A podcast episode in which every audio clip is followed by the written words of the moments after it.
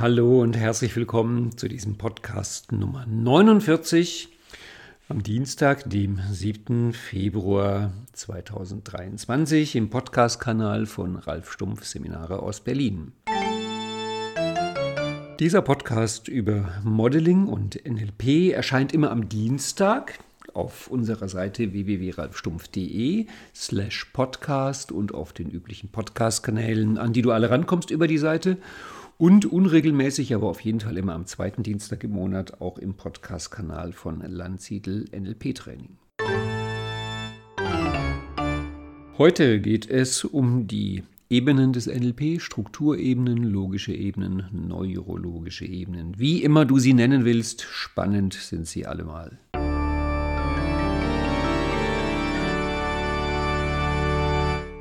Bevor es jetzt gleich in die Ebenen des NLP geht. Wie gesagt, Dills Pyramide, logische Ebenen, neurologische Ebenen. Nochmal ein paar andere Sachen als Vor- und Rückblick auf das, was in der letzten Zeit so war. Ich fange mal mit dem Vorblick an. Dieser Podcast, in dem es über die Ebenen geht, ist im Grunde eine Vorschau auf die nächsten acht Newsletter. Ich werde in den nächsten acht Newslettern, beginnend jetzt am Samstag, das ist dann der Dienstag, Freitag, Samstag, 7., 8., 9., 10., 11., das müsste dann der 11. Februar sein, werde ich eine Reihe im Newsletter anfangen, wo ich die Ebenen durchgehe und auf jeder Ebene die Ressourcen der Ebene in Alltagssprache bringen. Das werde ich hier heute im Podcast ein bisschen andeuten, aber halt so richtig ausführen in der Newsletter-Serie. Und bis letzten Samstag hatte ich eine Serie über mobile Stabile, also die Frage, wo bekommst du die Stabilität her, die du definitiv auch brauchst, um dich zu verändern. Und die letzte Folge jetzt am Samstag, das war dann der 764. 4. Februar, da hatte ich noch, wobei ich dachte, ich bin eigentlich schon fertig mit der Serie, ähm, kam noch eine Frage zum Thema, wie finde ich eigentlich den Sinn meines Lebens und meine Berufung, also eine kleine Frage zum Frühstück. Und ich war schon dabei, die zu beantworten. Da dachte ich mir, ich könnte es doch mal machen in der Francis Bacon-Strategie, die ich ja auch im letzten Podcast beschrieben hatte. Das war der Inhalt vom Erlebniswochenende, was wir vor zwei Wochen hatten. Du merkst, hier ist alles mit allem verbunden. Und da bin ich also mit dieser Frage in die Bacon-Strategie, mit der Frage, was ist äh, der Sinn meines Lebens, mein Ruf, meine Berufung, wofür bin ich da? Und habe da also mit wie ich es halt in der Strategie mache, mit irgendeiner Antwort angefangen, bin ich die Strategie durch, habe dann eine immer bessere Antwort gefunden, hatte am Ende einen, habe über die einen Newsletter geschrieben. Und die Konsequenz ist, ich habe unglaubliche Feedbacks bekommen. Also ich sagte das einfach nur deswegen, falls du den Newsletter noch nicht gelesen hast, vielleicht liest ihn einfach nur deswegen, um ähm, dich zu fragen, warum gibt das auf diesen Newsletter so ein Feedback. Mir haben mehrere Leute geschrieben, dass sie Tränen in den Augen hatten das hatte ich, glaube ich, noch nie bei einem Newsletter. Es hat mich selbst ähm, erst verwirrt, dann aber sehr berührt. Es gab natürlich auch Feedbacks, die meinten, äh, bitte künftig etwas sachlicher im Stil wieder werden. Also ich glaube, ich werde jetzt nicht jeden Samstag in der Bacon-Strategie in dieser etwas vielleicht berührenderen Art meinen Letter schreiben, aber schon hier und da wieder mal. Natürlich könnte man jetzt spekulieren, spricht es die Beziehungshandlungs- oder Erkenntnistypen vor allem an, aber da glaube ich, müssen wir gar nicht spekulieren. Das wissen wir beide, wer da gerne welchen Stil hätte. Das zu den Newslettern und jetzt geht es in die Ebenen, logische Ebene, neurologische Ebene, wie immer man die nennt. Dieser Podcast kommt daher, dass ich jetzt sowohl am letzten Wochenende im Master als auch das Wochenende davor im Practitioner, wir kamen da jeweils irgendwie auf die Ebenen. Und nachdem ich wirklich, wenn ich NLP mache, im Grunde jeden Tag, jede Minute in diesen Ebenen denke, guckte ich die Leute an, die vor mir saßen und meinte, naja, Ebenen, ihr wisst doch, also ich meine 1, 2, 3, 4, 5, 6, 7 und dann bekam ich große, staunende Augen und aufmerksame Gesichter. Und dann wurde mir klar, ich denke zwar immer, dass ich ständig über die Ebenen rede, aber es ist eigentlich mehr so, dass ich die Ebenen ständig voraussetze. Deswegen saß, glaube ich, im Practitioner eigentlich nur eine einzige Person in der ganzen großen Gruppe vor mir, die vor mir wirklich meine Einführung in die Ebenen des NLP gehört hat. So dass ich dann eine gegeben habe, ungefähr eine Stunde. Und das ist praktisch das Gleiche nochmal mit einem etwas anderen Schwerpunkt jetzt am Masterwochenende. Und da dachte ich mir, also komm, jetzt muss mal wieder, würde ich eigentlich sagen, ein Podcast über die Ebenen. Ich hatte eigentlich schon zwei Podcasts. Aber es ist auch so, dass sich das Modell der Ebenen, weil ich halt wirklich jeden Tag damit arbeite, auch immer weiter für mich verändert. Es kommen dann neue Sachen dazu, zum Teil nur Kleinigkeiten, zum Teil irgendein anderer Aspekt und dann merke ich, ich würde dann doch die Grafik wieder gerne ein bisschen anders machen. Das heißt, es sind für mich so mehr so unmerkliche kleine Veränderungen, aber wenn du dann vielleicht nach einem halben Jahr oder nach einem Jahr von mir wieder die Ebenen hörst, wirst du merken, ui, da hat sich aber doch wieder einiges verändert und weiterentwickelt. Deswegen kann ich inzwischen auch wirklich die nicht mehr als Dills-Ebenen oder Dills-Pyramide benennen, weil da würde ich Robert Dills Unrecht tun. Der Mann kennt mich wahrscheinlich überhaupt nicht und er wäre vermutlich extrem erstaunt zu erfahren, was ich da mache unter dem Namen und halt bewusst nicht unter seinem Namen. Das war für mich eine ganz wunderbare und wertvolle Anregung, das Modell der Ebenen von Robert Dills, genauso wie für ihn die Ebenen von Gregory Bateson eine wunderbare Anregung waren, auf die er sich bezogen hat und Bateson hat sich bezogen auf Russell und Whitehead. Und das war für ihn auch eine Anregung. Und ich glaube auch, dass das, das, was Dills mit diesen Ebenen eigentlich bezweckt und wofür er sie entwickelt hat, ist dann doch was anderes als das, was ich mit den Ebenen mache. Und darum wird es jetzt halt auch darum gehen, was mache ich mit den Ebenen, wie setze ich sie ein, wie verwende ich sie im NLP. Es ist in meiner Art NLP zu machen wirklich das zentrale Modell. Also zentraler geht nicht. Es ist wirklich halt exakt genau mitten im Zentrum, was halt das Wort Zentrum meint. Und jede Art von Intervention, jede Art von Analyse, jede Art von Modeling, da ist es auch ganz wichtig, die ich mache, Übungsdesign, Seminardesign, geht für mich über dieses Modell. Ich ringe ein wenig mit dem Namen. Logische Ebenen, die Logik bezieht sich eigentlich auf das Grundmodell, ich werde die Ebenen gleich erklären, ähm, bezieht sich eigentlich auf das Grundmodell von Russell und Whitehead, die Theorie der logischen Typen oder logischen Klassen. Ich finde, die Ebenen sind mir zu wenig logisch, um sie wirklich mit gutem Gewissen logische Ebenen nennen zu können. Noch schlimmer ist es mit neurologisch, ähm, wobei es eigentlich gar nicht so schlimm ist, weil ich staune immer wieder äh, nach dem, was man, soweit ich das weiß und verfolge, vor allem über Vorträge von Manfred Spitzer, in den letzten Jahren herausgefunden hat, wie unser Gehirn funktioniert. Das ist in den Ebenen schon drin. Also ich habe keine Ahnung, wie Dills das so früh erspürt hat oder hatte er Quellen, die Spitzer nicht hat? Aber was Stills in diesen Ebenen beschrieben hat, entspricht auf eine erstaunlich treffende Art dem, wie wohl unser Gehirn sich organisiert. Von daher wäre neurologische Ebenen eigentlich gar nicht mal so verkehrt. Ich persönlich finde eigentlich am schönsten Strukturebenen, weil diese Ebenen für mich einfach die Struktur des NLP benennen. Du kennst vielleicht meine Lieblingsformulierung über das NLP wonach NLP die Sprache der Veränderung ist. Und eine ordentliche Sprache hat einfach halt Worte und eine Grammatik. Das heißt, du brauchst ein Wörterbuch und ein Grammatikbuch. Und das kommt für mich beides von Robert Dills. Also die Ebenen ist für mich das, das ist die Wortsammlung, das Wörterbuch des NLP. Ich sage ungern Wörterbuch des NLP, weil das ist von Walter Oetsch und T. Stahl und Inke Jochims. Aber es ist halt unsere Wortsammlung, die logischen Ebenen oder die Ebenen oder Strukturebenen.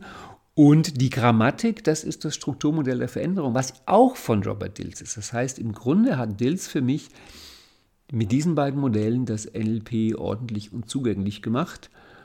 Manchmal frage ich mich, ob ihm selbst eigentlich bewusst war, was für Hammerformate er da mitentwickelt hat, was für Hammermodelle er entwickelt hat. Aber es muss ja auch nicht sein, weil ich bin ja auch der Meinung, dass Bandler und Grinder das, was sie eigentlich der Welt geschenkt haben, auch nur so aus dem Augenwinkel gesehen haben und äh, in meiner Welt ist so, da musste eigentlich erst Dills kommen, um Bandler und Grinder sozusagen deren Schönheit und deren Geschenk in die Welt zu bringen. Ach, vielleicht ist ein bisschen mein Job, das, was Dills da geschaffen hat, noch mehr zu polieren, dass man sich daran freuen kann, an diesen Ebenen, Strukturebenen, logischen Ebenen des NLP. Wenn du ein bisschen NLP-Ahnung hast, dann kennst du das Modell ziemlich sicher in Form einer Pyramide. Eine Pyramide, die dann äh, innen drin normalerweise sechs Ebenen hat, manchmal auch sieben. Also meine Version hat sieben Ebenen. Das geht auf den Bernd Isert zurück. Der hat immer gerne mit sieben Ebenen gearbeitet. Bei ihm waren die dann auch nochmal den Chakren zugeordnet. Wir mögen es halt einfach, wenn Modelle sich die Hand geben und man sagen kann, guck mal, das Modell ist in dem Modell enthalten. Ich glaube, viele NLPler suchen die NLP-Weltformel und hoffen, dass eines Tages es irgendein Modell geben wird, in dem ich nicht nur das ganze NLP, sondern auch die ganze Welt und jede persönliche Veränderung erklären kann ja, ich glaube nicht, dass das wirklich passieren wird, außer man mancht die Modelle halt einfach alle zusammen, dann kommt irgendwann eins raus. Aber die Ebenen sind schon wirklich dicht dran, die sind schon wirklich sehr, sehr dicht dran. Also ich glaube, mit den Ebenen kann man auf bestmögliche Art und Weise eine konkrete Person beschreiben. Die Ebenen schwächeln ein bisschen, wenn es darum geht, gesellschaftliche Prozesse zu beschreiben. Da finde ich dann Spiral Dynamics besser. Aber wenn es wirklich darum geht, eine einzelne Person zu beschreiben, in ihrer Individualität, in ihren Strategien, in ihren Qualitäten, in Prägungen, in Wünschen und Hoffnungen und so weiter, wie halt ein Mensch funktioniert, da sind die Ebenen für mich definitiv ungeschlagen. Da ist es das beste Werkzeug von allen, die ich kenne. Und ich kenne einige Werkzeuge. Also, wenn du irgendwie mal mit NLP Kontakt hattest, wirst du wahrscheinlich dieses Dreieck kennen. Und das habe ich auch jahrelang verwendet. Mir wurde mehr und mehr klar, mit dem Dreieck fühle ich mich unwohl. Ich musste immer ganz viele Sachen dazu erklären, warum das jetzt nicht stimmt. Und die beiden Hauptsachen, die mich da irgendwann echt gestört haben, war zum einen, dass je höher ich in dem Dreieck komme und je mehr Text ich da reinschreiben will, umso kleiner wird die Fläche. Ja, ist ja klar, weil das Dreieck nach oben spitz zuläuft, wird also die Fläche immer kleiner und ich musste immer nebendran schreiben, das ist unordentlich, das mag ich nicht. Also brauchte ich ein Modell, wo ich da, wo ich schreiben will, auch Platz habe. Das war Punkt 1 und Punkt 2 war, dass über dieses Dreieck sich finde ich, zu stark eine Hierarchie ergibt. Dass man guckt sich das Dreieck an und man sieht schon die Spitze quasi leuchten und man denkt sich, oh, da oben auf Ebene 6 und 7, da, da irgendwie steppt der Bär, da spielt die Musik, da ist, wo man eigentlich hin will und übersieht komplett die Power der unteren Ebenen, der ersten, zweiten und dritten Ebene. Genau, ich habe die auch ein bisschen anders benannt, zum Teil die Ebenen. Und ich glaube, ich stelle dir das Modell jetzt erstmal vor, in der Art, wie ich das bringe. Ich erwähne jetzt gar nicht so groß immer die Unterschiede zu dem klassischen NLP-Modell ähm, der Ebenen, logischen Ebenen, neurologischen Ebenen, weil wenn du es nicht kennst, würde ich mal sagen, brauchst du es auch nicht wissen. Steig gleich mit dem ein, was ich jetzt hier vortrage. Ich lade dich ein, dass du innerlich mitvisualisierst. Ich werde jetzt mal mit Worten die Grafik zeichnen. Ich werde mit Worten dieses Bild malen, wie ich die Ebenen darstelle. Und darum lade ich dich ein, dass du erstmal dir vorstellst, eine wirklich deutliche horizontale Linie, die das Oben vom Unten trennt. Also in meiner Welt trennt das dann halt die oberen Ebenen von den unteren Ebenen. Und diese Linie, diese horizontale Linie, ist für mich die wichtigste Linie im Modell der Ebenen. Denn der Unterschied zwischen den unteren Ebenen und den oberen Ebenen ist absolut relevant für Coaching, Selbstcoaching, Modeling, für Lernen und für alle Themen, mit denen man sich beschäftigt. Das heißt, wenn du mal in irgendeinem konkreten Fall dir nicht so ganz sicher bist, ist es jetzt Ebene 4 oder 5, das ist gar nicht so schlimm, das ist recht fehlertolerant.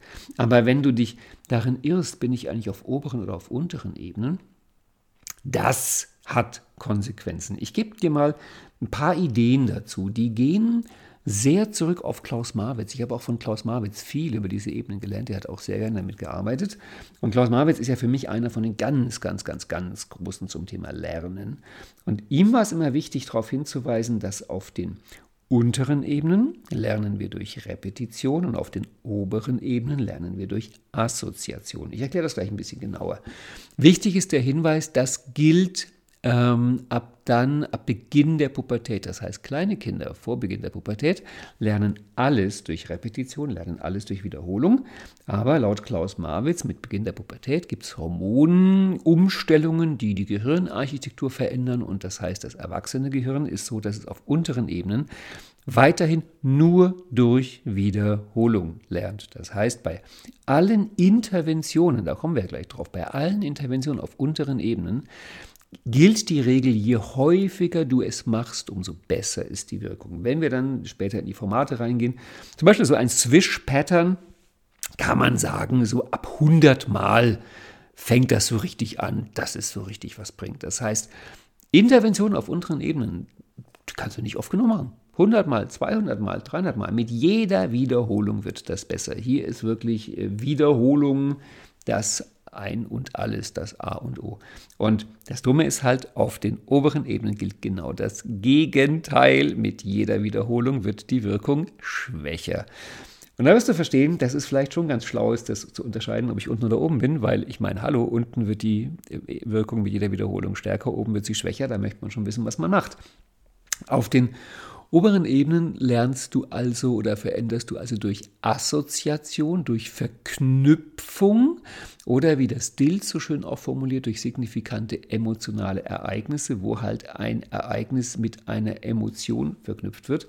Das ist das Lernen durch einen Versuch. Also da oben ist es so, dass du halt irgendwas erlebst oder irgendwas kapierst und dieses Kapieren ist dieses Wow, wenn dir ein Licht aufgeht und du hörst so richtig Pling, Pling, Pling um dich herum die Sternschnuppen fallen. Das sind so Momente, die eben etwas verändern. Und ja, wenn du so einen Moment immer wieder wiederholst, dann wird der schwächer. Das wäre so, wie wenn du jetzt anfangen würdest, dass du einmal im Monat heiratest. Dann wirst du merken, die erste Hochzeit ist total aufregend. Die zweite weniger. Ab der zehnten ist es Routine. Da macht es vielleicht gar keinen großen Spaß mehr. Das heißt, ein signifikantes emotionales Ereignis ist halt umso weniger signifikant, je öfter es sich wiederholt. Und manchmal macht man das ja auch, um irgendwelche Sachen ähm, abzuschleifen. Also zum Beispiel, wenn du aufgeregt, wenn du ähm, Bammel hast, vor Leuten zu sprechen auf einer Bühne, ist ja ein sehr erprobter Typ, der geh halt, Tipp, ne, geh halt möglichst oft auf eine Bühne und sprech vor Leuten. Weil wenn du das irgendwie dreimal am Tag machst, dann wird sich irgendwann völlig kalt lassen, dann gehst du halt einfach auf die Bühne und sprichst vor Leuten, weil es eben dann kein signifikantes Ereignis mehr ist. Wenn du aber jetzt im Coaching, Selbstcoaching, im Lernen oder wie auch immer, halt etwas verändern willst, etwas installieren willst, etwas prägen willst, dann muss es möglichst signifikant sein. Und wenn du dann mit jemandem Reimprinting machst und der Person sagt, wiederholen Sie das zu Hause noch zwei, dreimal, das wäre das Ungeschickteste, was du sagen könntest, weil mit jeder Wiederholung dieses Reimprintings zu Hause wird die Wirkung schwächer. Ich habe darüber auch mal einen Newsletter geschrieben, der ist lange her, der müsste mehrere Jahre her sein. Der, die ersten ähm, Folgen des Newsletters gingen auch sehr über die Ebene des NLP. Und da habe ich als Beispiel gebracht, ich kann das hier mal ganz kurz wiederholen, wenn du mit jemandem eine Intervention oder auch mit dir selber eine Intervention auf oberen logischen Ebenen machst, dann ist oft der Wunsch da, das in irgendeiner Art zu festigen, zu wiederholen. Also das kommt ja nicht von ungefähr, dass dann dieses, okay, ich habe jetzt da was Tiefes erlebt, das scheint mir selber fast unglaublich und äh, was, ich darf das jetzt wirklich nicht wiederholen. Also echt, echt wirklich nicht. Ich würde es aber gerne wiederholen, damit irgendwie einfach, damit das nicht weggeht. Und da hatte ich damals in dem Newsletter geschrieben, ähm, das Schöne ist, dass es dafür reichlich Rituale gibt in unserer Gesellschaft. Und mein Beispiel war die bereits erwähnte Hochzeit. Denn wenn Leute heiraten, dann ist das, äh, wenn es gut läuft, ein einmaliges Ereignis im Leben, aber natürlich es ist groß und darum täte man sich gern daran erinnern. Und was macht man deswegen? Es beginnt mit der jährlichen Feier des Hochzeitstages. Das ist zum Beispiel eine gute Möglichkeit, eine Veränderung auf oberen Ebenen zu stabilisieren, dass man irgendeine Art von Gedenkritual einbaut. Dann ist es so, bei Hochzeiten gibt es normalerweise hinterher das Hochzeitsalbum, also irgendeine Art von Erinnerungs- Gegenständen. NLP sagt einfach Anker, das heißt, es werden irgendwelche Anker etabliert. Darum mache ich es mal auch ganz gerne, wenn ich mit Leuten im Coaching eine kleine Aufstellung mache und angedenk von Bernd Isert, ihm zu Ehren, mache ich die sehr gerne mit Playmobil-Figürchen. Dann mache ich das gerne so, dass ich den Leuten hinterher eine dieser Figuren schenke. Als Erinnerung, als Anker, als Hochzeitsfoto. Das heißt, das ist eine Möglichkeit, dass man irgendwelche Gegenstände ähm, nimmt, die das Ganze äh, beim Erinnern helfen. Erinnerungswecker würde Gunther Schmidt das nennen. Dann gibt es bei der Hochzeit natürlich, und das ist, würde ich sagen, definitiv Nummer eins Möglichkeit. Also wenn du irgendwas Tolles erlebt hast und es war wirklich toll und es hat dich verändert, ja, was willst du denn dann machen? Du willst es erzählen möglichst oft. Und darum wäre der Tipp auf einer Veränderung von ober, auf oberen Ebenen, erzähle es möglichst oft und zwar bevorzugt Leuten, die das toll finden werden, die darin bestärken, die sagen, nein, was, oh, Wahnsinn, erzähl mir mehr. Denn mit jedem Erzählen wird die Wirkung stärker. Der Unterschied zwischen von diesem Ereignis erzählen und das Ereignis einfach nochmal machen liegt darin, dass du bei der Erzählung, die halt normalerweise in der Vergangenheitsform erzählt wird, aus gutem Grund, ist ja durch die Form der Erzählung drin, es ist etwas Vergangenes, es ist geschehen und ich erzähle dir davon, dass es geschehen ist, dadurch wiederhole ich es nicht, sondern ich erzähle von etwas, was so war, wie es war. Und eine weitere Möglichkeit, die es noch gibt, die wird auch gerne bei Hochzeiten gemacht, ist, dass manchmal Pärchen, wenn sie dann 20, 30, 40, 50, 100 Jahre verheiratet sind, gehen sie nochmal in die Kirche und machen dieses schöne Ritual Erneuerung des Eheversprechens. Das heißt, in gewisser Weise wird jetzt dann die Hochzeit nachgespielt es gültet aber nicht, weil wenn beim Nachspielen er oder sie sagen würde, nein, dann ist die Hochzeit trotzdem gültig. Aber das ist auch in die Richtung, dass halt, also, du kennst ja vielleicht Oberammergauer Festspiele und sowas, dass manchmal auch als Ritual, um einen bestimmten Moment zu erinnern, Dinge in regelmäßigen Abständen nachgespielt werden. Und das ist also auch eine wunderbare Möglichkeit, dass man das manchmal einfach reinszeniert, aber ganz bewusst dann als Reinszenierung. Weitere Möglichkeiten, die bei einer Hochzeit eher selten verwendet werden, die aber in anderen Kontexten sind, also denke ich mehr an den militärischen Kontext, das sind Orden. Aber warum nicht? Man könnte ja auch mal einem alten Ehepaar Orden verleihen. Hier irgendwie die goldene Anstecknadel, 20 Jahre Ehe. Und das wäre dann für die Hochzeit noch ungewöhnlicher, das ist, sind Narben. Narben, ich habe irgendwann einen Satz gelesen, Narben sind wie Tattoos, nur mit einer besseren Geschichte. Das heißt, so eine Narbe, oder von mir ist auch ein Tattoo, ist halt ein körperliches Zeichen, NLP würde wieder sagen Anker, für ein bestimmtes signifikantes emotionales Ereignis als Erinnerung. Also du siehst, es geht immer wieder in dieselbige Richtung, nämlich ähm, die Veränderung auf oberen Ebenen ist eine einmalige, eine signifikante, eine emotionale Sache und sollte nicht wiederholt werden, aber lebt davon, wird stärker, wenn es da halt eine Erinnerungsrituale, Gepflogenheiten, wie auch immer gibt. Und da kann man sich viele Sachen ausdenken. Also wie gesagt, von den in der Ecke stehenden Playmobil-Figuren bis hin zu, dass man es jedem, der nicht bei drei auf den Bäumen ist, erzählt. Und dann wird auch davon die Wirkung eher stärker oder vielleicht andersrum gesagt, sie wird vielleicht nicht unbedingt stärker, aber sie bleibt gleich stark. Also man erhält die Energie von diesem Augenblick. Das ist so ein Grund, warum die horizontale Linie, die das oben vom unten, die oberen von den unteren Ebenen unterscheidet, warum die so wichtig ist. Dann bitte ich dich, dass du als zweites dir vorstellst, jetzt noch einen Kreis dazu. Und den Kreis machst du so, dass die horizontale Linie eben mitten durch den Kreis durchgeht und diesen Kreis in einen oberen Halbkreis und einen unteren Halbkreis teilt. Und du ahnst es schon, der obere Halbkreis stellt die oberen Ebenen dar, der untere die unteren Ebenen. Aber dazu kommt jetzt, dass in dem Kreis, das bist du oder die Person, um die es geht. Und außerhalb des Kreises bist nicht du oder nicht die Person, um die es geht. Und darum ist es so, dass unterhalb außerhalb des Kreises, das ist halt die Ebene 1. Ich nenne die Kontext. Du hörst auch oft von äh, anderen NLP-Quellen sowas wie Umgebung. Das ist halt der Platz in Raum und Zeit, in dem sich das Ganze abspielt. Jedenfalls ist das das Zeug da draußen. Dann kommt innerhalb dieses Kreises die Ebene 2 und 3, das ist äußeres und inneres Verhalten, da komme ich gleich noch im Detail drauf. Dann wechseln wir über diese wichtige, wichtige horizontale Linie in die Welt der oberen Ebenen und da kommt dann zuerst innerhalb des Kreises die vierte Ebene Glaube, Werte und Filter und darüber die fünfte Ebene das Selbstbild. Ich gehe da gleich im Detail drauf. Und dann sind wir schon wieder außerhalb dieses Kreises in der Umgebung im Feinstofflichen. Und da habe ich das halt unterteilt in zwei Ebenen, in die Ebene 6 und 7, weil die Ebene 6 ist dann erstmal die Menschen, die dich umgeben, oder besser könnte man auch sagen, die Menschen, wo du ein Teil von bist. Und darum ist das am einfachsten benannt mit der Ebene Zugehörigkeit. Man könnte noch viele andere Worte dazu sagen, ich komme auch gleich drauf. Und noch eine Ebene höher, da kommen wir auf die Ebene 7 dann, wird es dann also ganz feinstofflich, da wird es dann also spirituell und darum nenne ich das Ganze Spiritualität. Das sind dann die sieben Ebenen. Ich gehe sie nochmal durch. In meiner Welt ist also Ebene 1 Kontext, das ist unten außerhalb. Ebene 2 Verhalten, das ist unten, und jetzt kommt noch ein Begriff dazu, überlappend zwischen innen und außen. Also das Verhalten, dein Verhalten ist das, womit du mit der Außenwelt in Kontakt trittst. Und das ist auch die Definition, die ich verwende.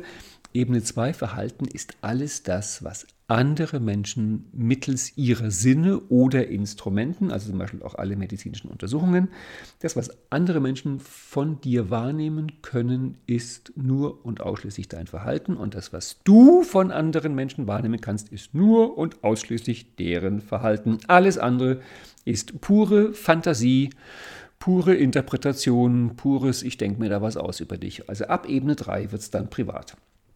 Und ähm, Ebene 2 ist also, wie gesagt, das Verhalten, was nach außen geht, und Ebene 3 ist das Verhalten, was nach innen geht. Diese Ebene 3 wird in klassischen NLP-Quellen gerne Fähigkeit genannt. Ich habe das Wort ganz schnell aufgegeben, weil mir kam es zu oft vor, dass ich Leute gefragt habe, was kannst du denn? Und dann meinten die, ich kann singen. Und dann dachte ich mir, das glaubst du, dass du singen kannst. Das heißt, wenn man diese eigentlich klassische Frage nach den Fähigkeiten stellt, was kannst du, kommen bei ganz vielen Leuten Glaubenssätze, dann geben die Auskunft über ihre Einbildung.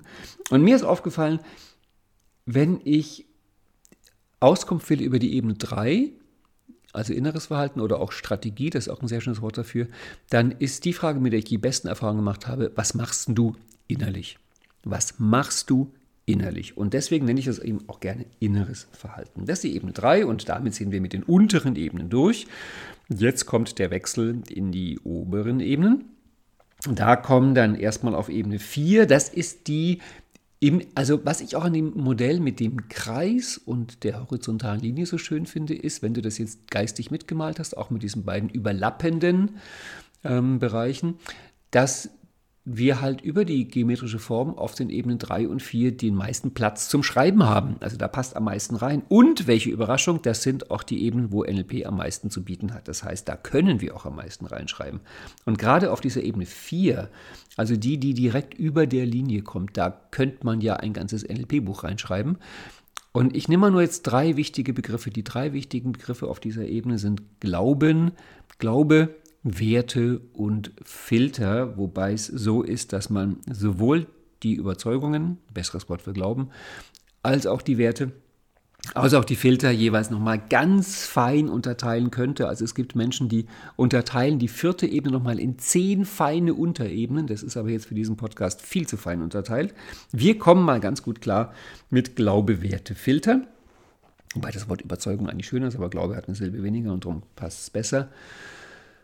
Ich gehe da gleich im Detail rein, wenn es um die Bedeutung des WAKOK geht. Und dann kommt die Ebene 5, das ist dann jetzt im oberen Bereich wiederum die überlappende Ebene. Also es ist das deine ähm, häufig genannt Identität. Ich finde eigentlich schöner Selbstbild oder auch ein schönes Wort wäre die Persona. Personare hindurchtönen, die Persona so nannte man im griechischen Theater die Masken, die die Schauspieler auf dem Gesicht hatten. Maske, weil da haben sie hindurch gesprochen, hindurch getönt, personare. Das heißt, die Persona, die man anderen Leuten zeigt, ist im Grunde die Maske, mit der ich auftrete. Das heißt, das Bild, was ich von mir vermitteln möchte, und in den meisten Fällen ist das Bild, was ich von mir vermitteln möchte, auch ähm, doch im Großen und Ganzen identisch mit dem, wie ich mich sehe oder gerne sehen täte. Und darum finde ich Selbstbild eigentlich ein besseres Wort als Identität, weil Identität heißt ja, ähm, das ist es wirklich, ich bin wirklich so und ich weiß nicht, wie es dir geht, also mir geht schon so, dass ich mich regelmäßig selbst überrasche. Da denke ich mir, wow, also das bin ich, hätte ich es von mir echt nicht gedacht. Also ich überrasche mich selbst manchmal. Und von daher also wenn du das auch kennst, dass du manchmal bei dir selber staunst, dass du nicht gedacht hättest, dass du so wärst, finde ich schwierig, das Wort Identität dafür zu nehmen. Sondern es ist dann mehr so, dass ein Selbstbild wenn es schlimm kommt, zusammenbricht, wenn es gut kommt, abgedatet wird und drum halt Ebene 5 Selbstbild. Auch nach außen wirkend und drum halt überlappend in die Außenwelt auf den oberen Ebenen. Und dann kommt Ebene 6, die anderen Leute, die da eine Rolle spielen, also die Zugehörigkeit.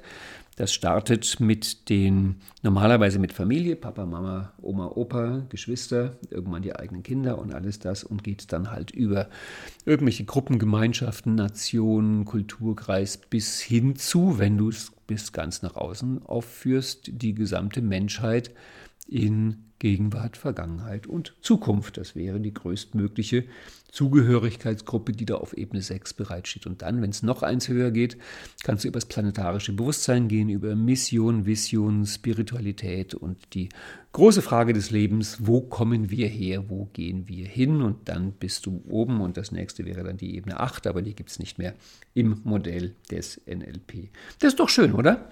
Mit diesem Modell mal so ein bisschen zu arbeiten.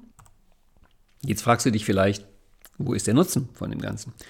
Also zum einen ist es so, was mir wirklich auffällt, ist, dass es, wenn man die Ebenen drauf hat, 1, 2, 3, 4, 5, 6, 7, macht das NLP-Gespräch schneller. Ist mir jetzt am Masterwochenende auch wieder aufgefallen, wenn ich da sage, da kommst du über die 6 und nimmst die Ressource von der 7 und wirkst damit auf die 5 diese Zahlen, das ist so, ähm, gehört zu den ganz wenigen, in Anführungszeichen, Fachworten, die wir im NLP verwenden, wobei ich mich, also jetzt, äh, ich würde nicht sagen, dass die Ziffern von 1 bis 7 NLP-Fachworte sind, aber es macht halt sehr schnell klar, worüber wir reden, weil der Charakter auf jeder Ebene ist ein bisschen anders. Also das ist zum einen mal eine Vereinfachung im Denken und Kommunizieren. Dann, das ist letztendlich dann der wichtigste Punkt, kommt jetzt wieder das Strukturmodell der Veränderung ins Spiel, also die Grammatik des NLP, ebenfalls von Robert Dills beschrieben.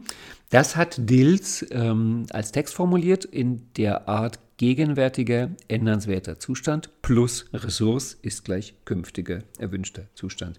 Ich mache gerne die Kurzform von A nach B, das heißt Punkt A ist der gegenwärtige, ändernswerte Zustand, Punkt B ist der künftige, erwünschte Zustand.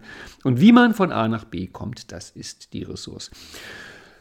Und in der, innerhalb dieses Modells hat Dills einen Vorschlag gemacht, der im NLP wirklich sehr berühmt geworden ist und der nach meiner Meinung verkürzt dargestellt wird. Und zwar hat Dills, ich glaube, er hat es nicht gesagt, er wird immer damit zitiert, dass er es angeblich gesagt hätte.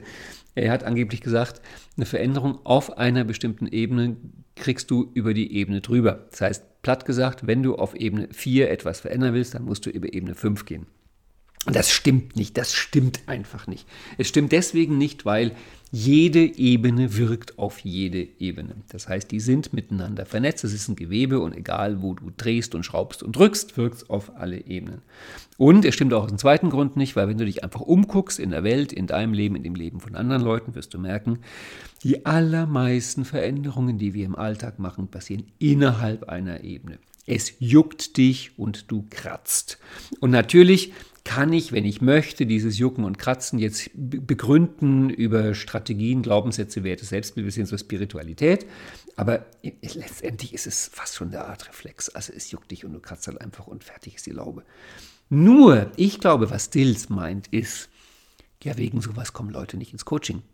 Es, also Themen, die du innerhalb einer Ebene quasi mit Bordmitteln lösen kannst, werden keine Coaching-Themen. Es kommt nicht vor, dass ein Coachie zum Coach kommt und der Coach fragt, äh, wie lange hast du das Problem schon? Und der Coachie sagt dann, bestimmt schon seit 10, 20 Minuten. Sondern normalerweise sagen die Leute, ach, das habe ich seit Jahren und Jahrzehnten, schleppe ich das mit mir herum. Und ich verstehe Dill so, dass er sagt, bei den Themen, die ins Coaching kommen, haben die Coaches normalerweise die Ressourcen innerhalb der Ebene schon so weitgehend probiert, dass es nicht wertschätzend ist zu sagen, sieh, ich habe da eine Idee, die hilft bestimmt und der Coach guckt mich müde an und sagt, habe ich schon vor zwei Jahren probiert, die Idee. Und deswegen ist Dills Idee, bei den Themen, die im Coaching aufschlagen, da ist es wahrscheinlich besser, wenn du es über die darüberliegende Ebene probierst. Über die eine, da kommt einmal das, die Idee mit den logischen Klassen dazu, mit der nächsthöheren logischen Klasse. Da steht auch im Hintergrund diese, dieser Albert Einstein zugeschriebene Satz, man kann ein Problem nicht auf der Ebene lösen, auf der es entsteht. Und drum gilt die Regel von Dills in meiner Welt primär für NLP-Interventionen und vor allem beim Bau von NLP-Formaten, dass ich sage, also wenn wir eine Intervention designen, so richtig, so richtig echt, echt, wirklich echt, dass wir sagen, ich setze mich jetzt hin und designe NLP-Intervention, dann ist normalerweise das Kochrezept der Bauplan, dass ich sage, Punkt A und Punkt B sind auf einer bestimmten logischen Ebene und die Ressource ist eine Ebene höher. Da gilt das sonst nicht. Und jetzt war da schon dieses Wort von der Ressource, also dass ich halt dann die Ressource von einer Ebene höher brauche. Also wenn ich ein Thema auf der 3 habe, brauche ich die Ressource von der 4. Und jetzt wird es dich bestimmt freuen zu erfahren, es wird dich jubeln machen, dass es pro Ebene, Überraschung, eine Ressource gibt. Okay, stimmt nicht ganz. Auf der 4 gibt es zwei Ressourcen.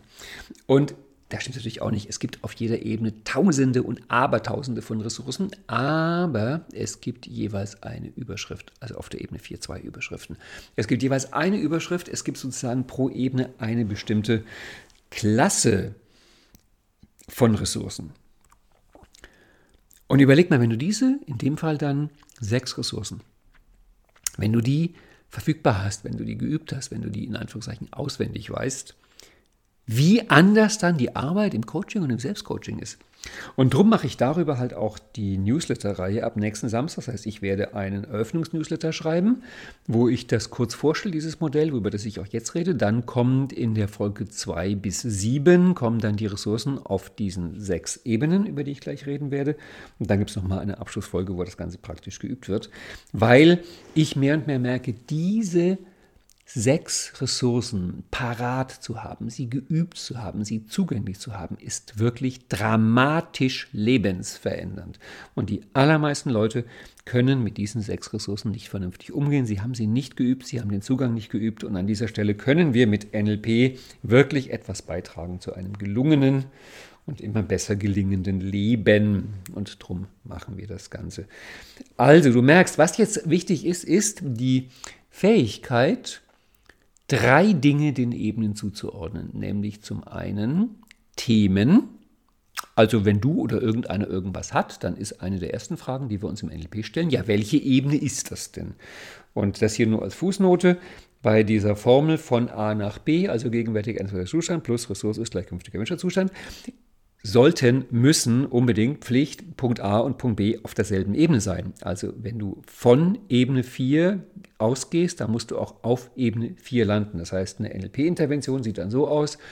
Ähm, Punkt A ist auf Ebene 4, Ressource kommt von Ebene 5, Punkt B ist auf Ebene 4 wieder. Und ein Baufehler im NLP-Coaching oder Intervention wäre dann, wenn du auf einer anderen Ebene rauskommst, als du gestartet bist. Aber das würde jetzt hier zu weit führen, das zu erklären. Das kommt aber immer wieder gerne vor. Und jetzt ist ja aktuell auch Trainertraining. Und da ist es für mich auch eine der, der wichtigsten Sachen, die Leute darauf hinzuweisen, wenn du ein Seminar oder eine Übung konzipierst, dann äh, überlege dir, auf welcher Ebene du arbeiten willst. Und dann musst du auf dieser Ebene starten, und dann musst du auf dieser Ebene enden und dann weißt du dann rein rechnerisch, kann man fast schon sagen, wo die entscheidende Ressource für deine Übung oder für dein Seminar herkommt, nämlich von einer Ebene drüber. Das heißt, wir brauchen bestimmte Kriterien, Woran erkenne ich denn, auf welcher Ebene etwas ist und brauchen dann diese Liste von Ressourcen, dass wir die dann eben einfach aktivieren können. Und was wir noch als dritte Liste hinzufügen können, wäre, dass wir die NLP-Formate zuordnen. Das ist dann ganz praktisch. Dann weißt du, ach ja, das Problem ist auf der und der Ebene, daraus ergibt sich eine Ressource auf der und der Ebene, da gibt es schon ein bereitliegendes Format, nämlich das so und so Format, na dann mache ich das doch einfach direkt mal. Und wenn es nicht klappt, baue ich das Format ein bisschen um, gehe mit der Ressource noch eine Ebene höher und fertig ist die Laube. So ist das, wie wir NLP machen in Berlin. Und drum kommt jetzt natürlich eine Idee, wie kann ich das denn den Ebenen zuordnen? Was gibt es denn für klassische Formulierungen für deutliche Hinweise, ach, das ist auf dieser oder jener Ebene. Und dafür bringe ich dir jetzt gerne mein seit Jahrzehnten bewährtes Beispiel vom Rauchen. Jetzt wunderst du dich vielleicht, was fängt jetzt der Ralf mit Rauchen an, weil der hat doch nie geraucht. Nein, ich habe wirklich nie geraucht. Aber, so komisch es klingt, das Beispiel mit dem Rauchen ist das einzige Beispiel, was ich bisher gefunden habe, was wirklich auf jeder einzelnen Ebene gleich gut funktioniert. Denn die allermeisten Themen, Ziele und Probleme, die Menschen haben, sind so, dass sie eine Neigung zu bestimmten Ebenen haben. Also dass man sagt, das, das kannst du besser auf der Ebene darstellen. Während Rauchen ist wirklich deswegen ein faszinierendes Thema, natürlich die anderen Substanzen würden genauso funktionieren, ist deswegen ein faszinierendes Thema, weil es auf sämtlichen Ebenen gleich gut funktioniert. Und das machen wir jetzt. Also gib mir bitte mal ein paar Minuten und folge mir durch die Ebene mit dem Thema Rauchen und ich werde dir bei der Gelegenheit auch nochmal zu den Ebenen ein bisschen was erzählen. Wir starten auf Ebene 1, der Kontextraucher. Und auf Ebene 1 ist das so, ähm, Probleme auf Ebene 1 oder Ziele auf Ebene 1 sind halt so, dass sie außerhalb von dir sind und deswegen gilt nur auf Ebene 1 die schöne Idee, Ebene 1 Probleme können auch andere Menschen für dich lösen. Also nehmen wir an, deine unaufgeräumte oder unordentliche oder schmutzige Wohnung wäre für dich ein Problem. Ja, dann suchst du dir halt einfach irgendjemand, der für dich da aufräumt. Das heißt, das kann jemand anderes machen. Wenn dein Problem dein Schwabbelspeck an den Hüften ist, wird es schwierig, dass jemand für dich joggt. Da merkst du schon den Unterschied. Das heißt, Ebene 1 Themen kann jemand anderes für dich machen. Die existieren unabhängig von dir, die existieren außerhalb von dir. Das heißt, ein Ebene 1 Raucher wäre jemand, dessen Problem ist, dass Zigaretten da sind. Also das ist der klassische Gelegenheitsraucher. Wenn Zigaretten da sind, wenn andere Leute Zigaretten haben, dann raucht der auch. Und wenn keine Zigaretten da sind, dann raucht der nicht. Ich habe einige wenige, echt extrem wenige Gelegenheitsraucher kennengelernt, die dann zum Teil wirklich wochenlang nicht geraucht haben und dann war irgendeine Party, da hatten Leute Zigaretten, haben die dann ganz viel geraucht und dann wieder wochenlang nicht. Die Leute sind nicht süchtig. Ähm, ich bringe dann immer gerne bei den Ebenen das Beispiel der Tante-Erna-Intervention. Tante-Erna-Intervention ist für mich, wenn ähm, die in dem Fall buchstäbliche Tante Erna versucht, das Problem auf der Ebene zu lösen, auf der es entsteht. Und die Tante Erna-Intervention auf Ebene 1, die klappt sogar, weil die räumt einfach die Zigaretten weg. Und wenn es keine Zigaretten mehr gibt, dann tut der Junge auch nicht rauchen und das Problem ist gelöst. Also hier hat Tante Erna Glück. Als NLPlerin hat Tante Erna Pech, weil wir im NLP nicht auf Ebene 1 intervenieren. Frag mich nicht warum, es ist einfach so. Also NLP hat die Tradition, dass wir uns um Themen ab Ebene 2 kümmern. Und da muss ich meine Klammer jetzt nochmal aufmachen. Und die Klammer lautet folgendermaßen. Es gibt auf Ebene 1 unglaublich wichtige Ressourcen. Es gibt auf Ebene 1 drängende Probleme. Es gibt auf Ebene 1 ganz großartige Ziele. Das ist echt, echt super, echt wichtig. Aber es ist kein NLP-Thema. Im NLP-Modell gibt es keine Ressourcen auf Ebene 1, aber in deinem Leben gibt es die, weil ich glaube, du würdest nicht gerne ohne Sauerstoff leben oder ohne Sonnenschein leben oder so weit in der Richtung. Ey, das sind super wichtige Ressourcen, das, was dich alles umgibt. Und gutes Essen, eine schöne Wohnung, eine sichere Umgebung, eine Stromversorgung, alles das. Also wir haben jetzt gerade gemerkt, wie, wie echt, echt, wirklich echt wichtig das ist. Das ist alles Ebene 1.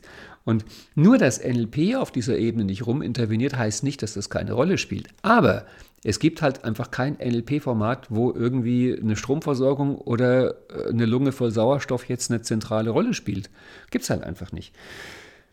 Manchmal führt das dazu, und die Geschichte erzähle ich jetzt auch noch kurz, dass man als NLPler einfach echt an der falschen Stelle rumschraubt. Ich hatte mal eine Kursteilnehmerin, die hatte das Problem, dass sie ähm, damals ihre, ich glaube, Doktorarbeit geschrieben hat und sie meinte, das wäre wirklich wie verhext. Sie kommt hoch motiviert von der Arbeit nach Hause also quietschvergnügt und voller Energie setzt sich an den Schreibtisch, will die Doktorarbeit schreiben und nach einer halben Stunde hat die Schädel weh und sieht kaum noch was und kann nicht mehr schreiben. Und dann haben wir halt da vermutet mit irgendwelchen biografischen Prägungen, Glaubenssatzverknotungen, inneren Sabotage, Teilen und Selbstwertthematiken und da rumgeschraubt an ihr irgendwie ein Jahr lang.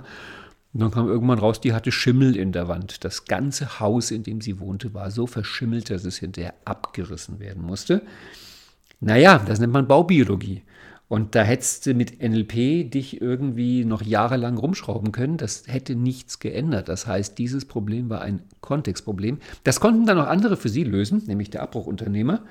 Aber mich hat das wirklich, oder mich mahnt diese Geschichte bis heute zur Bescheidenheit, mir klarzumachen, dass wenn da einer vielleicht über Motivationsprobleme spricht, ich kann mich einfach nicht aufraffen, ob es vielleicht dran liegt, wie der sich ernährt oder wie der schläft. Ich meine, selbst eine schlechte Matratze kann zu sowas führen, dass einer irgendwie komisch drauf ist. Also mit anderen Worten, unterschätze nicht die Kontextthemen, auch wenn sie im NLP keine bedeutende Rolle spielen. Also Ebene 1, Kontext, Kontextraucher, dessen Problem ist, es gibt Zigaretten, Tante Erna räumt die Zigaretten weg, alles ist gut. Jetzt kommt Ebene 2, der Verhaltensraucher. Und bei Verhalten muss man sagen, gibt es ja zwei Kategorien. Das eine sind die unerwünschten Verhaltensweisen, die man gerne los hätte. Da ist NLP super gut aufgestellt. Und das zweite sind die erwünschten Verhaltensweisen, die man gerne hätte. Da ist NLP ehrlich gesagt ziemlich schwach auf der Brust. Das heißt, wenn einer kommt mit einer Sucht, mit einer Verhaltenssucht, mit einem zwanghaften Verhalten, mit einem automatischen Verhalten, also das ist dann weniger ich rauche, als vielmehr es raucht, da sind wir im NLP super duper prächtig dabei, dass wir das wegzwischen oder ähnliche Sachen machen. Wenn aber einer kommt und der sagt, ich täte gern mehr Sport machen, ich würde gern joggen, dann ist NLP außer in den Händen von Handlungstypen. Also hier grüße ich besonders Stefan Landsiedel, der einfach nur, wenn er atmet, schon so dermaßen motivierend wirkt, dass jeder freiwillig joggt. Ähm, also die NLP-Methodik ist an dieser Stelle nach meiner Meinung ein bisschen schwächlich. Was aber kein Problem ist, denn da weichen wir einfach aus in die Solution Focused Brief Therapy, SFBT von Steve T. Chaser und Inso Kimberg. Die können das ganz hervorragend und die Methode ist für NLPler einfach zu lernen. Die Ebene 2 Themen, wie in dem Fall halt der Verhaltensraucher, das erkennt man leicht daran, dass es mit dem Wort S dargestellt wird. Also es geht nicht. Und äh, Gunther Schmidt sagt das so schön Beispiel bei Spinnenphobikern, dass dann der Spinnenphobiker sagt, weil über der Türe eine Spinne sitzt, ja, ich wollte da durchgehen, aber es ging nicht. Und die Besonderheit bei diesen Verhaltensthematiken ist normalerweise, dass es nicht wirklich bewusst funktioniert. Also wenn du einen kennst oder vielleicht selbst dazu gehörst, manche Leute haben so irgendwelche Ticks, dass sie sich manchmal an irgendwelchen Stellen zupfen, kratzen, Nägel zupfen oder an Fingern, sowas in der Richtung. Also irgendwelche kleinen Verhaltensweisen. Und die meisten Leute, die ich kenne, die sowas haben, haben mal irgendwann versucht und viele auch haben ausführlich versucht, das willentlich mit starkem Willen zu lassen und sind gescheitert, weil es eben außerhalb des Bewusstseins läuft. Das heißt, ein Raucher, der auf der Verhaltensebene raucht, der wundert sich am Abend, dass die Packung leer ist. Ja, wer hat denn die geraucht? Ach so, die habe ja ich geraucht. Ui, ich habe es gar nicht gemerkt. Das heißt, es läuft unwillkürlich und vielfach auch unbewusst es raucht. Und wenn jetzt Tante Erna kommt und sagt, lass es doch einfach, hör doch einfach auf, das ist so ein Quatsch, das funktioniert einfach nicht. Du kannst ein automatisch ablaufendes Verhalten nicht durch Willen stoppen. Du kannst auf eine andere Art stoppen, da kommen wir gleich drauf. Das war die Ebene 2, der Verhaltensraucher. Jetzt kommt Ebene 3, der Strategieraucher. Ab hier ist es so, dass es eigentlich auf jeder Ebene so viele verschiedene Möglichkeiten gibt, das Problem dort zu konstruieren, dass ich jeweils nur ein oder zwei nehmen werde. Bei dem Strategieraucher ist eine der häufigsten Möglichkeiten, das Wörtchen um. Die Strategie, also Ebene 3, verbindet das Verhalten auf Ebene 2 mit einem Wert auf Ebene 4. Das wäre also jemand, der raucht, um sich zu entspannen oder der raucht, um sich eine Pause zu gönnen. Und da hast du diese spannende Kombination, dass die Werte Entspannung und Pause sind gute Werte, an denen ist nichts zu rütteln, die sind prächtig. Und das Verhalten Rauchen ist zumindest fragwürdig. Das heißt, Tante Erna würde jetzt sagen, ja, dann entspann dich doch einfach an, das macht doch einfach anders Pause. Da kannst du auch Pause machen ohne Zigarette. Da guckt der Raucher nur verwirrt und fragt sich, wie geht das? Ich habe mal einmal erlebt, dass eine Raucherin mich gefragt hat, was macht ihr Nichtraucher eigentlich in der Pause? Da habe ich ihr gesagt, na, wir stehen da und unterhalten uns. Wie? Einfach so? Und ich, ja, einfach so. Die, die guckte mich an, als ob es ein bisschen merkwürdig wäre. Also, wenn es darum geht, dass du rauchst oder jemand raucht, um sich zu entspannen, dann äh, hör, ab hier hört man eigentlich schon das erste NLP-Format, weil jetzt würde NLP sagen, ja, brauchst du halt neue Wege, um die Entspannung zu kriegen, außerhalb des Rauchens. Also da tappt dann schon der Six-Step-Reframe um die Ecke. Wir kommen gleich drauf. Das ist der eben 3 Raucher, der Strategieraucher.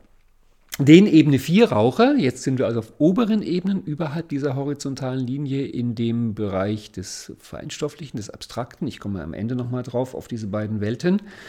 Und da ist so, da muss ich nochmal ein bisschen ähm, ausholen. Also Glaubenssätze sind ja das, was gerne mit dem Wörtchen warum verbunden ist. Also Begründung, Historie, das geht also gerne in die Vergangenheit, während Werte sehr gerne verbunden sind mit dem Wörtchen wofür und eher so Gegenwart, Zukunft bespielen. Das heißt, wenn jetzt ein Glaubenssatzraucher ist, dann würde der kommen und sagen, ja, weißt du, das mit dem Aufhören ist echt nicht so einfach. Ich habe das schon so oft probiert und es ist jedes Mal schiefgegangen. Warum ist es schiefgegangen? Weil die da so Zeug reinmischen, was süchtig macht. Und jetzt kommt Tante Erna und sagt, glaub doch nicht so einen Scheiß. Aber äh, die sicherste Möglichkeit, einen Glaubenssatz zu stärken, ist ihm zu widersprechen. Das heißt, da kommt Tante Erna nicht weiter, aber in dem Fall, wenn da halt einer kommt und das Ganze begründet, warum das so ist und vielleicht doch mit Erfahrung und Historie, dann sind wir auf der Ebene Glaubenssatz. Der Werteraucher, von dem gebe ich dir mal zwei Möglichkeiten. Das eine ist der Wertekonfliktraucher, die sind ganz putzig. Das sind Leute, die ins Coaching kommen und sagen, also äh, ich würde gerne aufhören wollen, obwohl ich eigentlich gar nicht aufhören will, weil im Grunde schmeckt es, aber es ist halt vielleicht nicht gesund und darum hätte ich gern, dass ich aufhören wollen täte. Ich meine, können Sie machen, dass ich aufhören will, obwohl ich eigentlich gar nicht aufhören will? Und dann merkst du, da sind zwei Werte, die miteinander ins Gehege kommen. Zum Beispiel Gesundheit und Genuss oder sowas in der Art. Und das ist der Wertekonfliktraucher. Dann gibt es auch noch den Wertehierarchieraucher. Das sind Leute, die merken, dass ihre eigene Wertehierarchie, weil Werte tauchen immer in Hierarchien auf, nicht stimmt. Und da kommt der klassische Satz, hm, vielleicht sollte ich meine Gesundheit wichtiger nehmen. Und bei denen ist auch spannend, dass manchmal zum Beispiel, wenn die irgendwie krank werden oder wenn die Eltern werden, dann hören die plötzlich auf zu rauchen, weil dann ist halt plötzlich was anderes wichtiger über ein signifikantes emotionales Ereignis. Und Tante Erna würde bei dem Konfliktraucher sagen, entscheide dich, und bei dem Hierarchieraucher würde sie sagen, dann nimm doch einfach deine Gesundheit mal wichtiger. Und ja, es hilft beides nicht. Dann kommen wir auf Ebene 5 zum Selbstbild und da ist halt das Problem, ich bin Raucher. Ja, immer schon gewesen. Also ich kam so auf die Welt. Erstmal raus aus dem Mutterleib, Fluppe angemacht und dann Nabelschnur durchgeschnitten. Einmal Raucher, immer Raucher. Und ich glaube, spätestens hier merkst du, dass ob jemand das Selbstbild hat, ich bin Raucher, oder ob das einfach nur eine dumme Angewohnheit ist, sind komplett verschiedene Arten der Intervention. Da brauchst du ganz andere NLP-Werkzeuge, um damit umzugehen. Ähm, bei dem Identitäts- oder Selbstbildraucher würde Tante Erna sagen, so ein Quatsch, du bist kein Raucher. Ich meine, der Tag hat 169, nee, der Tag hat 24 Stunden, die Woche hat 169 Stunden und, und dann 68, 169, ich weiß nicht, muss ich nachrechnen. Ähm, die, die meiste Zeit rauchst du doch nicht. Ich meine, die ganze Nacht rauchst du nicht. Und äh, auch so, du rauchst doch vielleicht zusammengenommen eine Stunde am Tag. Und nein, ich bin Raucher. Also da braucht es jetzt eine Persönlichkeitsveränderung. Und dann kommt Ebene 6, der Zugehörigkeitsraucher. Und jetzt wird es ganz fürchterlich, weil ich habe mal zusammen mit meiner Tochter eine Umfrage gemacht in der Seminargruppe und wir haben Leute gefragt, hast du mal geraucht? Und bei denen, die gesagt haben, ja, war die nächste Frage, warum hast du angefangen? Und alle durchweg alle, 100 Prozent, haben gesagt, sie haben angefangen wegen Ebene 6. Sie wollten dazugehören. Sie wollten dazugehören zu den Erwachsenen, zu den Coolen, zum Freundeskreis. Ja, die Freunde haben geraucht, dann habe ich halt auch geraucht. Rauchen war erwachsen und erwachsen ist ja auch eine Zugehörigkeit. Das heißt, im Grunde alle Leute, die anfangen zu rauchen, rauchen wegen Zugehörigkeit. Jetzt kommt Tante Erna und sagt, dann such dir einfach neue Freunde und lass dich scheiden von dieser rauchenden Person da neben dir. Da merkst du, jetzt spätestens ist dann doch die Frage der Folgekosten, dass man die mal stellen sollte. Also Ökologie, lohnt es sich wirklich, die ganzen Freunde wegzuschicken, nur dass man nicht mehr raucht? Heikles Thema, heikles Thema. Eine neue Zugehörigkeit, um uh, nicht mehr zu rauchen. Aber ich meine, ich kenne selbst auch ein Pärchen im Bekanntenkreis, die rauchen beide. Und bei denen ist es seit Jahrzehnten das Spiel so, wenn er auf, aufhören will, raucht sie weiter, wenn sie aufhören will, raucht er weiter und so bringen die sich beide immer wieder rein in das Spiel. Das wären die Zugehörigkeitsraucher. Und darüber wäre dann die Ebene Spiritualität. Da wüsste ich jetzt ehrlich gesagt nicht, wie jemand ein Problem mit dem Rauchen haben sollte. Und ich bin auch froh, weil wir haben darüber keine Ressource mehr. Aber Spirituelles Rauchen ist natürlich definitiv ein Thema, was es in allen möglichen Kulturen gibt, dass bestimmte Kräuter geraucht werden aus spirituellen Gründen und das wäre dann ein spiritueller Raucher. Das sind so ein paar Ideen, wie du Themen zuordnen kannst. Und jetzt würde ich schnell, weil darüber gibt es halt diese ganze Newsletter-Folge später, jetzt würde ich gerne mal schnell mit dir die Ressourcen durchgehen, weil man darüber auch nochmal die Themen zuordnen kann. Und dann gehen wir nochmal abschließend auf den Unterschied zwischen oberen und unteren Ebenen. Und dann ist diese Stunde auch schon vorbei. Also, wie bin ich denn überhaupt gekommen auf diese Ressourcen? Ähm, ich habe die Ebenen kennengelernt, bevor ich mit meiner NLP-Ausbildung angefangen habe. Also ich habe mich ja damals, ich habe NLP kennengelernt, habe Einzelstunden genommen, fand die Methode toll, habe die ersten Bücher gelesen. Dann war irgendwann klar, ich will eine NLP-Ausbildung machen. Dann habe ich mich angemeldet und musste warten, bis das losging, weil damals gab es halt noch nicht das geniale, modulare Konzept von Ralf Stumpf Seminare auf Berlin, in Berlin und auf Zoom, wo du ja jeden Monat in die Practitioner- und Master-Ausbildung einsteigen kannst. Nein, bei mir war das nicht so. Der Kurs fing halt zweimal im Jahr an und ich hatte mich angemeldet und ich musste warten, glaube ich, drei oder vier Monate, bis das losging. Und habe dann in dieser Wartezeit einfach sämtliche damals auf Deutsch erhältlichen NLP-Bücher gelesen und fand darin natürlich auch das Modell der logischen oder neurologischen Ebenen von Robert Brian Dills. Und ich fand es großartig. Oh, Ordnung, endlich NLP aufgeräumt. Das fand ich toll. Und ich hatte damals schon gehört von einer Bekannten, die hatte die Ausbildung ein Jahr vorher gemacht, dass man in der NLP-Ausbildung Themen braucht, weil es heißt, hieß da angeblich bei jedem Format, wer will vor die Gruppe kommen und zum vor die Gruppe kommen brauchte man, hatte ich gehört, halt entweder ein Problem oder ein Ziel oder eine Ressource. Also habe ich mir vorbereitend auf jeder Ebene und auf manchen mehrmals, Beispiel bei Glaube, Werte und Filter, ähm, fünf Ziele, fünf Probleme und fünf Ressourcen überlegt. Und dann hatte ich da meine Liste, dreistellig mit Themen und Ressourcen parat, auswendig gelernt, saß in der NLP-Ausbildung. Der Trainer meinte, wer will nach F und schon schoss meine Hand hoch und ich saß vor der Gruppe. Und dann fragte ich ihn, was brauchst du von mir für ein Thema? Und er beschrieb mir ungefähr, was er für ein Thema brauchte von mir. Und ich meinte, hab ich.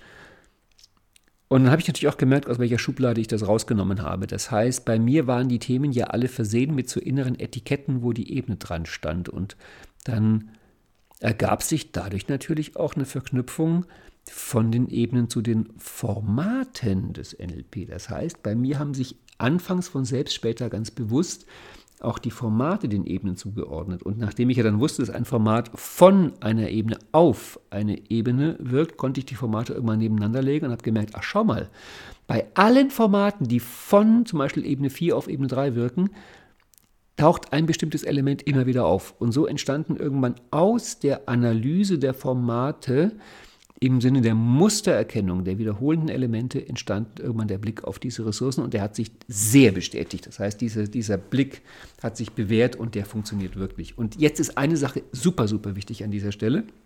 Also wir starten jetzt mit den Ressourcen auf Ebene 3, denn die Ressource ist ja immer eine Ebene über der Ebene, auf der wir arbeiten und wir arbeiten ja im NLP nicht auf Ebene 1. Das heißt, es gibt auf Ebene 1 und 2 gibt es natürlich Ressourcen, ganz viele, aber im Rahmen von NLP-Interventionen sind die frühesten, die ersten Ressourcen auf Ebene 3, mit denen wir auf Ebene 2 arbeiten. Und super, super wichtig ist jetzt, dass die Ressourcen sich addieren. Das heißt, die Ressourcen von Ebene 3, mit denen wir gleich anfangen, die bleiben. Das heißt, die sind dann auch bei Ebene 4, 5, 6 und 7 mit drin. Deswegen wenn du wissen willst, auf welcher Ebene ein Format arbeitet, ist nicht die Frage, ist die Ebene 3 Ressource drin, weil die ist immer mit drin. Es gibt kein einziges NLP-Format, in dem diese Ressourcen von Ebene 3 nicht mit drin sind. Sondern die Frage ist, du musst von oben nach unten gehen. Du schaust, schaust zuerst, ist die 7er Ressource mit drin? Nein. Ist die 6er Ressource mit drin? Nein. Ist die Fünfer-Ressource mit drin? Mm, nein. Ist die Vierer? Ja, die Vierer-Ressource ist mit drin. Ist die Dreier-Ressource mit drin? Ja, selbstverständlich, die muss ja auch mit drin sein. Das heißt, in dem Fall wäre klar, es arbeitet, weil die Ressource auf der 4 ist, von 4 auf 3. Das heißt, du suchst von oben nach unten durch und die höchste Ressource im Format, die da vorkommt, die da reingeschrieben ist, die ist es, die zählt und die suchen wir. Aber wir fangen jetzt von unten nach oben an. Und die Ressource auf Ebene 3, also die wirkt von 3 auf 4, die im NLP immer mit drin ist, weil die ist das zentrale Element des NLP, ist, Tuschvorhang auf, WAKOK. Die Arbeit mit den fünf Sinnen. Sehen, hören, fühlen, riechen, schmecken. Es gibt kein NLP, in dem nicht WAKOK vorkommt. Und nachdem es Ebene 3 ist, handelt es sich um das WAKOK innen das innere WAKOK. Ich komme am Ende noch mal ganz kurz auf die Unterscheidung der oberen und unteren Ebenen mit WAKOK M und WAKOK T. Also, Was im NLP immer mit drin ist, ist, dass wir mit den fünf Sinnen arbeiten und dass wir mit den fünf Sinnen imaginieren, dass wir uns entweder innerlich Sachen vorstellen, also irgendwelche Persönlichkeitsteile, mit denen wir reden, oder Welten oder Bilder, groß und klein und farbig und schwarz-weiß machen, oder dass wir das nach außen verlegen, uns im Raum eine Timeline vorstellen oder irgendwelche Persönlichkeitsteile oder signifikante emotionale andere. Das heißt, da wird immer visualisiert.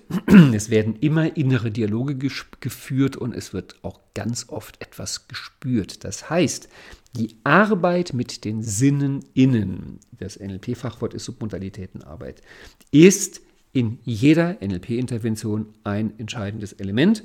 Und nach meiner Meinung ist das ja sowieso das Einzige, was alle NLPler gemeinsam haben, dass sie halt mit WAKOK außen und innen arbeiten. Das heißt, diese Ressource brauchst du eigentlich gar nicht groß zu suchen in LP-Formaten, weil die ist immer mit drin. Aber wenn halt nur die mit drin ist, arbeiten wir von drei auf zwei und das ist auch das, womit wir die Verhaltensänderung machen.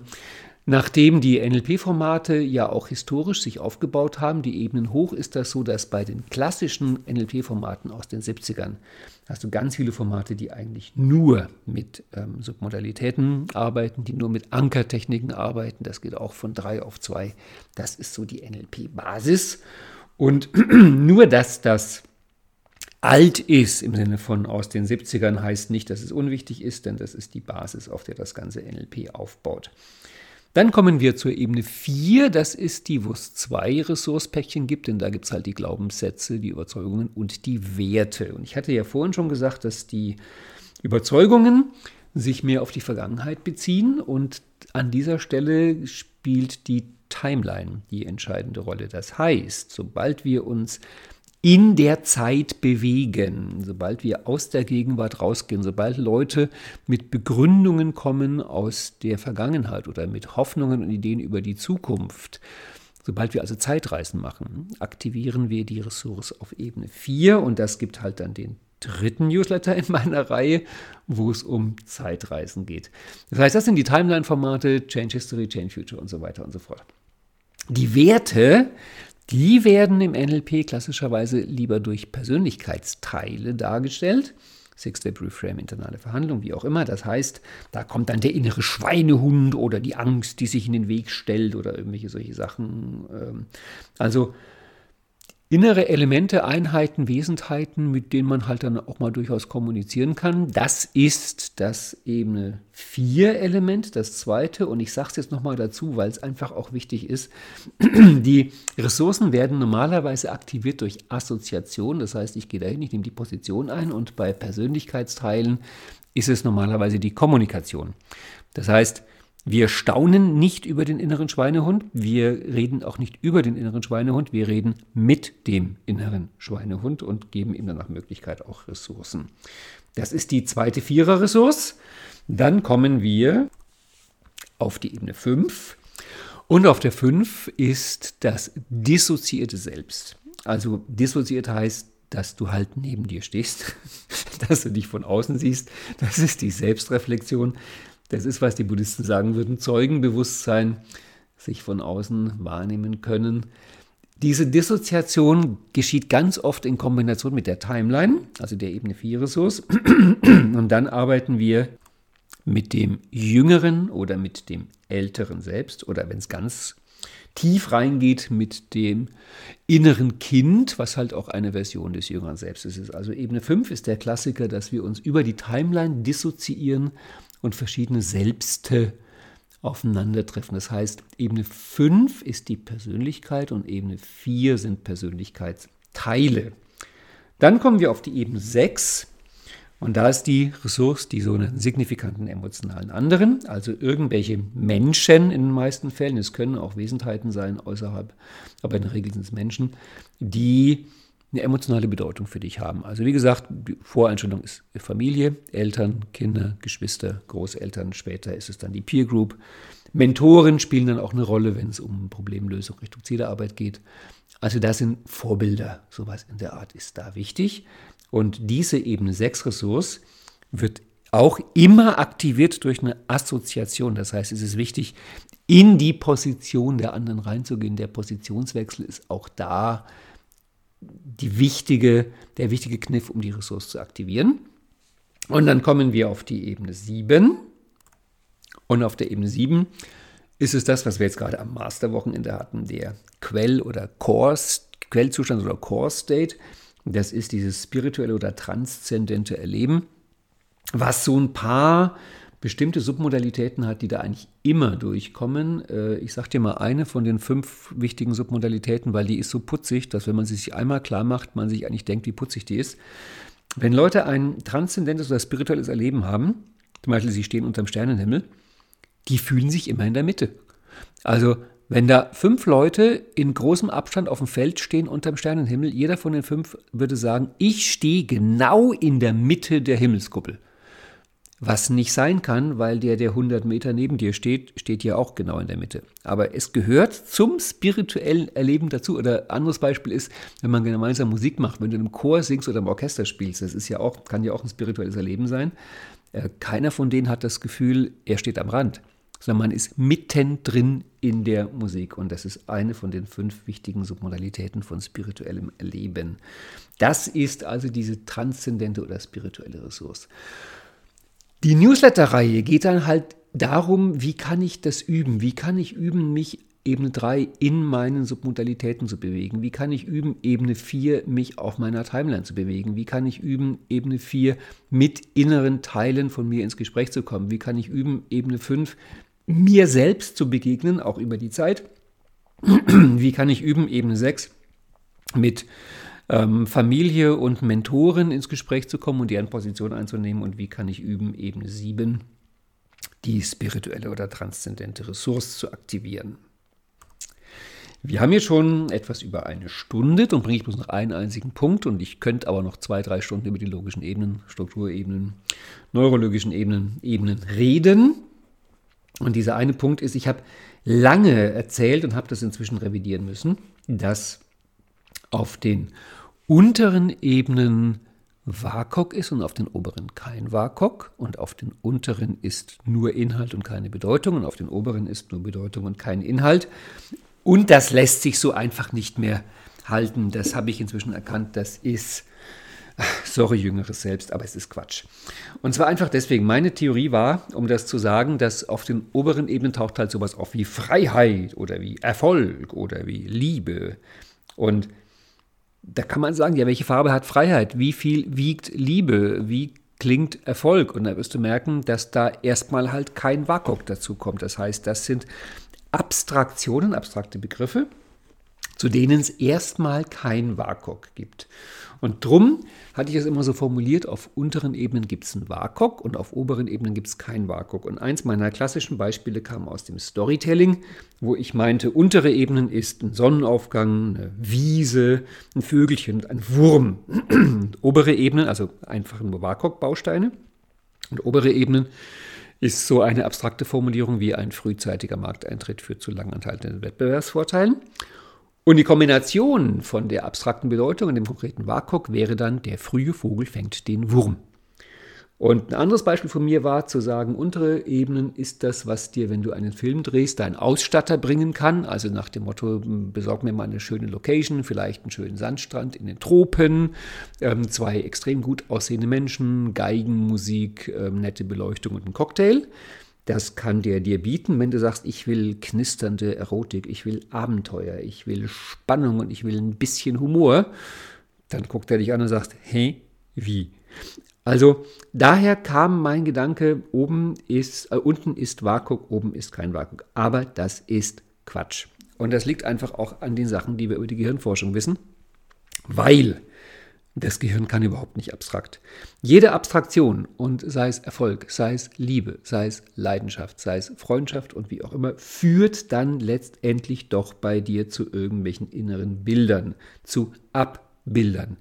Das heißt, wenn du über so ein Wort wie Erfolg nachdenkst oder Erkenntnis oder Liebe oder was auch immer es für eine Abstraktion ist, wirst du merken, dass wenn du darüber nachdenkst und für dich herausfinden willst, was das ist, wirst du irgendwann in Bilder gehen und vor allem auch in Geschichten gehen. Das heißt, es hängt doch immer irgendeine Art von sinnesspezifischer Repräsentation dran. Repräsentation, das Wort drösel ich dir mal auf. Die Sentation, da stecken die Senses drin, das sind die Sinne und Präsentation ist vor die Sinne und Repräsentation heißt wieder vor die Sinne. Das heißt, du holst dir innerlich etwas zurück, ein Erleben. Und das ist die Abstraktion. Und deswegen, weil mir auch klar geworden ist, wir reden immer davon, dass oben die Landkarte ist und unten das Gebiet. Aber hallo, so eine Landkarte ist doch auch WAKOK. Also früher, wo es noch diese Papierstadtpläne gab. Das war ein Stück Papier, das hatte ein Gewicht, das hat bestimmte Geräusche gemacht, es war bedruckt mit bunten Farben und Linien. Das ist doch auch WAKOK, aber es ist halt ein abbildendes WAKOK. Und heute, wenn du auf dem Handy irgendeine Google Maps Landkarte aufmachst, hast du ja auch was, was du sehen kannst. Und das Ding spricht sogar mit dir in 100 Metern links abbiegen. Und das ist doch WAKOK. Und darum ist mir irgendwann klar geworden, die bessere Idee wäre, unten zu sprechen von WAKOK T, das ist Territory, und oben zu sprechen von WAKOK M, das ist Map. Und dahinter steht der Satz von Alfred Graf Korzybski, The map is not the territory. Die Landkarte ist nicht das Gebiet. Und ich finde auch schön, dass das M oben lässt sich auch verwenden für Modell. Das heißt, unten haben wir WAKOK T, Territorium, und oben haben wir WAKOK M, das ist Map oder Modell. Also unten ist sozusagen die wirkliche Wirklichkeit und oben ist das Abbild der Wirklichkeit. Aber beides ist WAKOK, denn das Gehirn kann und tut einfach nur WAKOK. Es kann nicht anders. Es ist so. Das Gehirn ist gleich WAKOK. So, das war so ein bisschen der Überblick über die Ebenen. Oh Gott, das war schon eine Stunde und ich bin gerade noch in der Einleitung. Ich verweise dich mit Freuden auf die Newsletter-Serie, die am Samstag beginnt. Wenn du nicht im Verteiler bist, www.ralfstumpf.de slash Newsletter, dann kommst du da rein. Dann gibt es am Samstag nochmal einen Kurzüberblick, in dem Fall dann auch mit Bild über das Modell der Ebenen und eine Kurzerklärung der Ebenen und die Woche drauf, das wäre dann also der Dienstag, Mittwoch, Donnerstag, Freitag, Samstag, 7, 8, 9, 10, 11 und 7 drauf ist 18. Also am 18. Februar ist es dann so, dass wir starten mit Ebene 3, den Ressourcen des inneren Raumes der Submodalitäten. Und so geht das dann acht Wochen dahin. Das war's für heute. Ich hoffe, es hat dir Spaß gemacht zuzuhören. Ich hoffe, du bist jetzt total fit in den Ebenen und wenn du Ausbildungsteilnehmer oder Ausbildungsteilnehmerin bist in der Jablonski-Straße oder auf Zoom, hoffe ich, dass wenn ich ab jetzt sage, und dann gehe ich über die 6 und aktiviere dann Ressource für die 5 und wenn das nicht reicht, gehe ich noch über die 4, weil irgendwie auf der 7 nichts dagegen steht, dass du dann mit diesen Zahlenspielen etwas anfangen kannst und so eine Idee hast, was das ist. Es gibt wirklich zwei Listen, wo ich der Meinung bin, wenn du halbwegs klar NLP machen willst, dann solltest du erstens mm, diese Abkürzungen für die Ebenen, weil es ist so ein bisschen schwierig, immer zu reden von Glaube, Werte, Filter. Das 80 viel kürzer. Also davon eine Idee haben. Plus diese Liste WAKOK, Timeline, Persönlichkeitsteile, dissoziiertes Selbst, signifikante emotionale andere, Core State. Die sechs Ressourcen, mit denen wir im Newsletter auch ganz viele Späßchen erleben werden. Da freue ich mich drauf. Nächste Woche gibt es, glaube ich, wieder ein Interview in dieser Podcast-Reihe. Freue mich, wenn du da auch wieder zuhörst. Ich wünsche dir alles Gute und bis bald. Tschüss.